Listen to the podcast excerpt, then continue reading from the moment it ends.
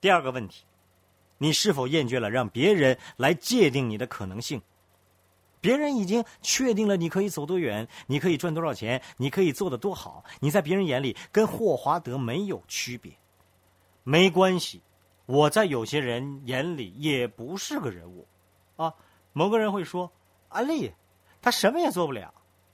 通过一种方式，你可以告诉这个世界，别人给你界定的可能性是不对的。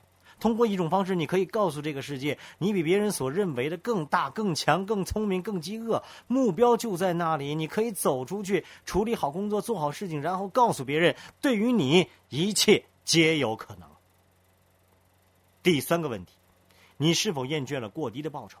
你是否厌倦了别人专注于你做不到的事情，专注于你所没有的，专注于你不是来自哪里，专注于你看起来不像什么？在安利。没有人在乎你没有什么，没有人在乎你不是来自哪里，没有人在乎你做不到什么。安利的领导人只想知道一件事情：你的梦想有多大？你愿意付出多大的努力让梦想成为现实？如果你做好了准备接受这个挑战，你就做好了参加安利的准备。我相信在座的很多人都已经做好了准备。第四个问题是：你是否已经厌倦了朋友圈毫无变化？你是否了厌倦了总是？跟负面的人交往，你是否厌倦了没有将来？如果答案是肯定的，我要告诉你们一些话：忘了那些肤浅的事情吧，忘了那些让你烦恼的事情吧。你的回答是你已经做好了准备参加安利，安利已经做好了准备迎接你。毫无疑问，安利属于那些愿意选择、愿意改变的人。每个人都发现自己处在自己不喜欢的境况中，这并没有什么区别。每个人都是如此。成功者与失败者的分界线是：失败者发现自己处在不喜欢的境况中，他们选择抱怨，这是他们的权利。你有权利抱怨，你有权利哭泣，虽然这没有效果，没有效益，但是你有权利这么做。而，有些人选择了抱怨，有些人选择了嫁祸于他人，有些人选择了找借口，但是有人选择了做出改变，做一些不同的事情，促成改变。选择一条新的道路，促成改变；抓住机会，促成改变。这个周末聚会结束之后，大家离开了这里，回家后还在低工薪阶层挣扎啊，还在看着自己的银行账户发愁。如果你处于这种情况，你可以采取行动来改变，这是安利的伟大秘密。现在我要问：什么会造就失败者？什么？会造就成功者。你看到很多成功者从这个台上走过。我要告诉大家，有一件事情，不管你听到的是关于哪一方面的，这是你所追随的榜样，这是你所追寻的奇迹，这是你们所拥有的领导力。我向大家保证，一走进这个聚会，我就知道，领导着这个团队里边存在着令人震惊的领导力。你们知道如何改变。这个团队所拥有的钻石，我所见到的翡翠和直系，你们不是在边沿徘徊，你们就在安利的中心，你们就在安利的核心，你们没有任何借口不去采取行动。从这个聚会，从这个团队里边，你们有工具，你们有领导力，唯一的关键是你自己的选择。你选择去改变吗？改变你的头衔，改变你的收入，或者其他。这个团队的钻石有什么与众不同之处？我要告诉大家三点：第一，成功者拒绝失败。我没有说成功者不会失败，我从来没遇到过从未失败之人。让成功者与众不同的，不是他们不会失败，而是他们绝对不接受失败。传记作家迪奥多·罗塞克第一次出名是写了总统大选。讲肯尼迪一九六零年总统竞选的事情，他最近刚写完的一本书叫做《探索历史：我的个人奇遇》，是他记者生涯的总结。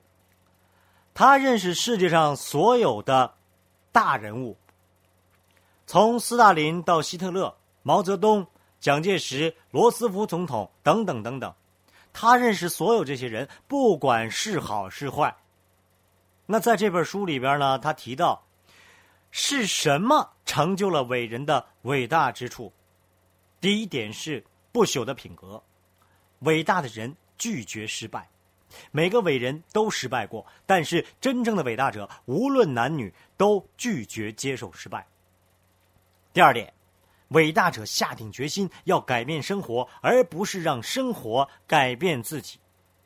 我要告诉大家，你失败了多少次没有关系，别人拒绝了你多少次没有关系，重要的是别人跟你说了多少次好。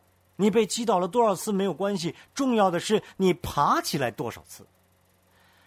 如果你问北卡罗来纳州的学生谁是历史上最伟大的总统，前三名一定会有林肯总统。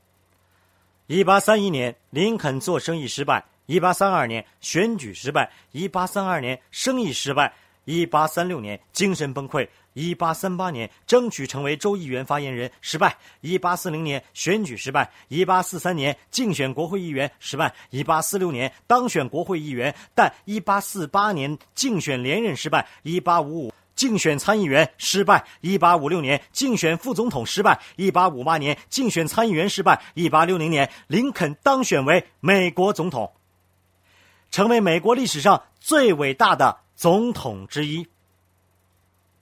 如果你问北卡罗来纳州的学生关于林肯，你们知道什么？你觉得他们会说什么呢？他们会说他曾经竞选州议员失败吗？谁会在意这件事儿呢？你的人生重要的不是那些失败的时刻，让你的人生与众不同的是最后的伟大胜利。看看安利的头衔。如果我问一个人他的生意是如何开始的？难道他注册了之后有很多人争先恐后的参加吗？其实不是这样的，他被拒绝了很多次，所以安利给他支票的时候总是要根据拒绝他的人数来扣钱。难道不是这样吗？因为他的支票给扣掉了那么多钱，他一定很穷吧？对不对？当然不是，没有人会计算有多少人拒绝了他，也没有人会计算多少人拒绝了你，没有人在意有多少人拒绝了你。唯一重要的是你是否会在失败面前止步。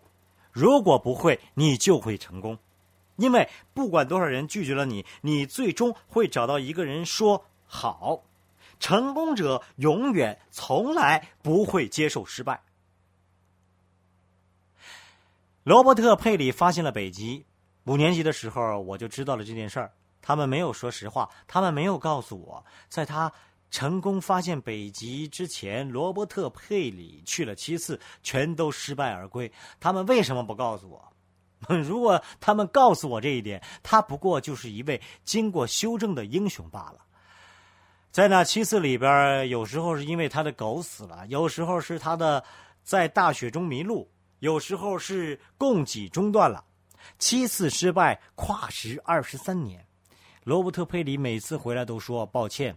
没有发现北极，但是第八次，罗伯特·佩里发现了北极。历史书上记载了什么？罗伯特·佩里在八次北极探险中成功了一次？不是这样的。历史书上写的是，这个人靠着伟大的勇气和胆量发现了北极。没有人会在意前边的七次。生意的发展依靠的是拒绝失败，拒绝失败。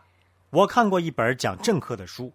这位政客会在一天内演讲九次，九个城镇，九次演讲，九批听众。有时候演讲效果好，有时候演讲效果不好。有时候整个城镇的人都很爱他，有时候某个城镇的人对他怀有敌意。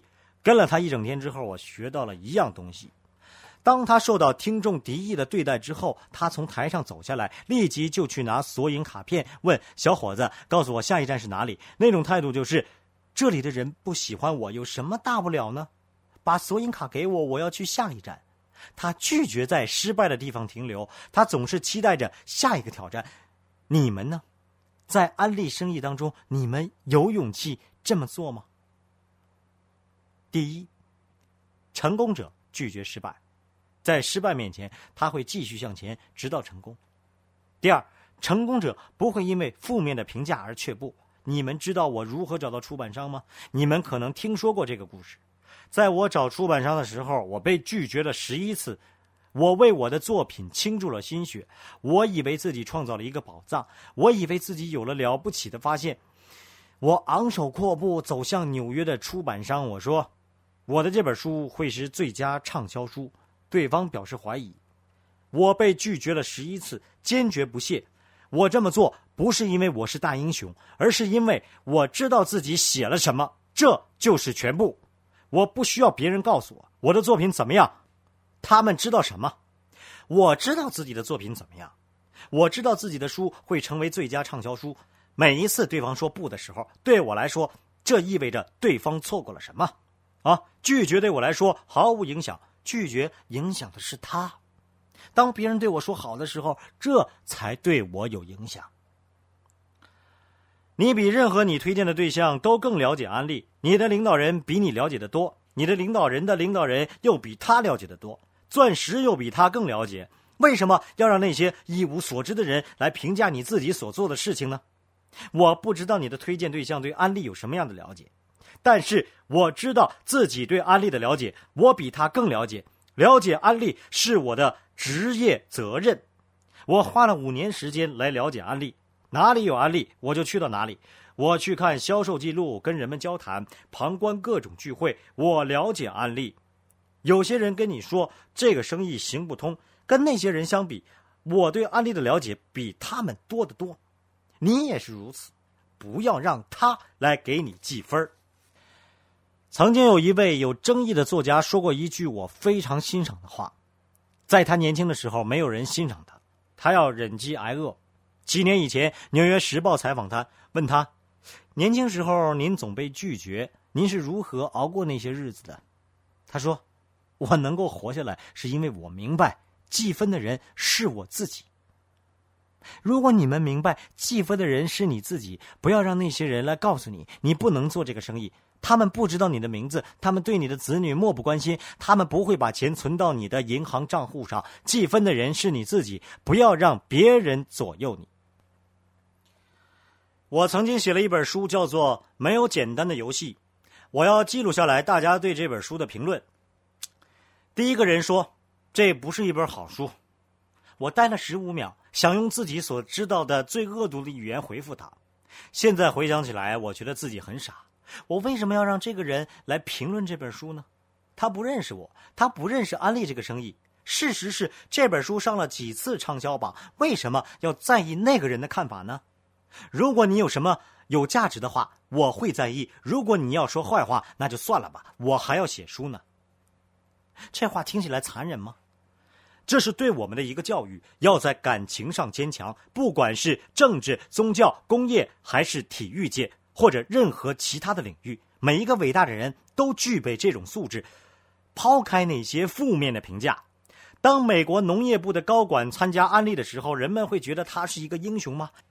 人们会走到他的书桌前，拍他的肩膀，为他加油吗？当然不会。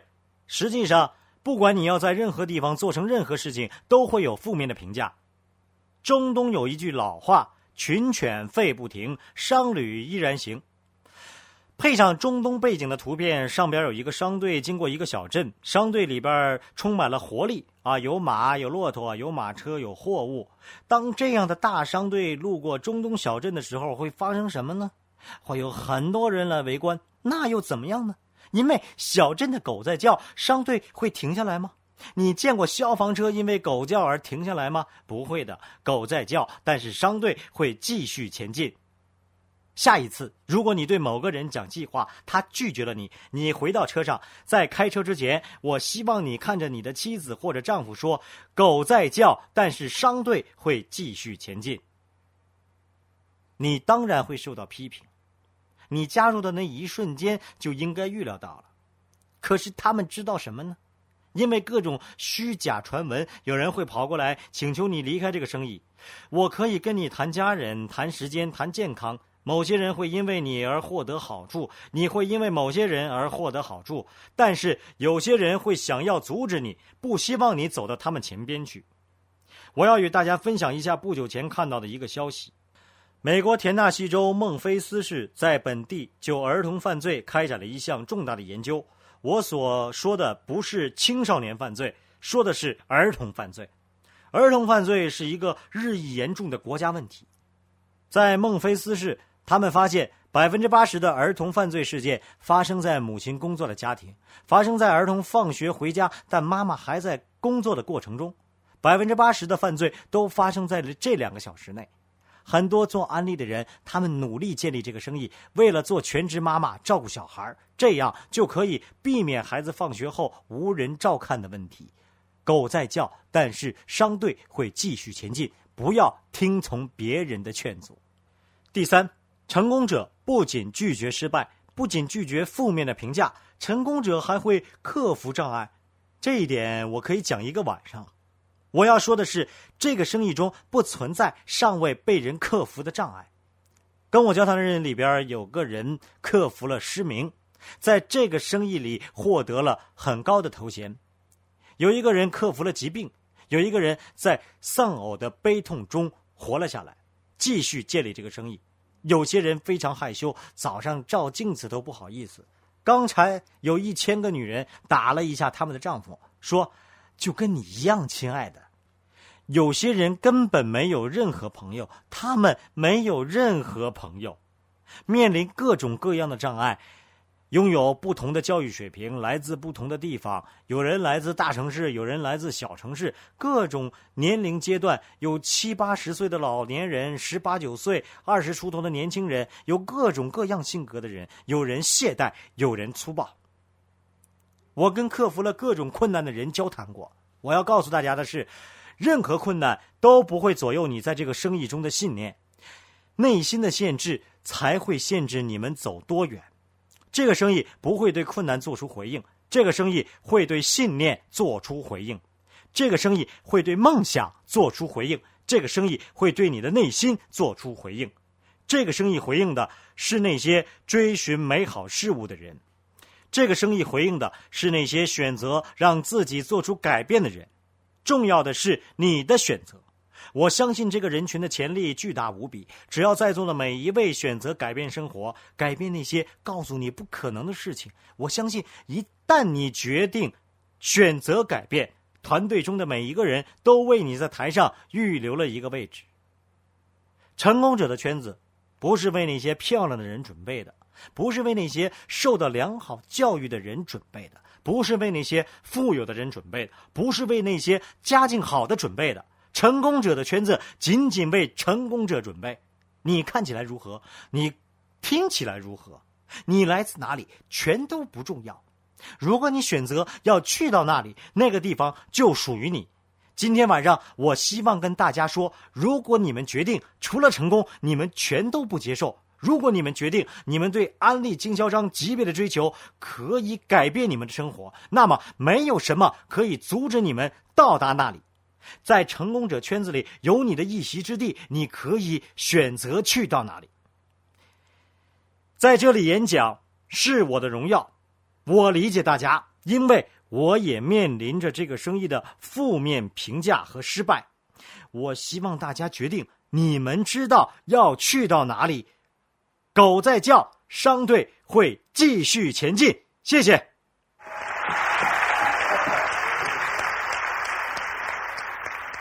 亲爱的朋友，想获得更多的成功经验吗？请关注微信公众号“炫色安利微商旗舰店”，我们将为想成功的你提供更多的精彩信息。炫色安利微商旗舰店等你哦。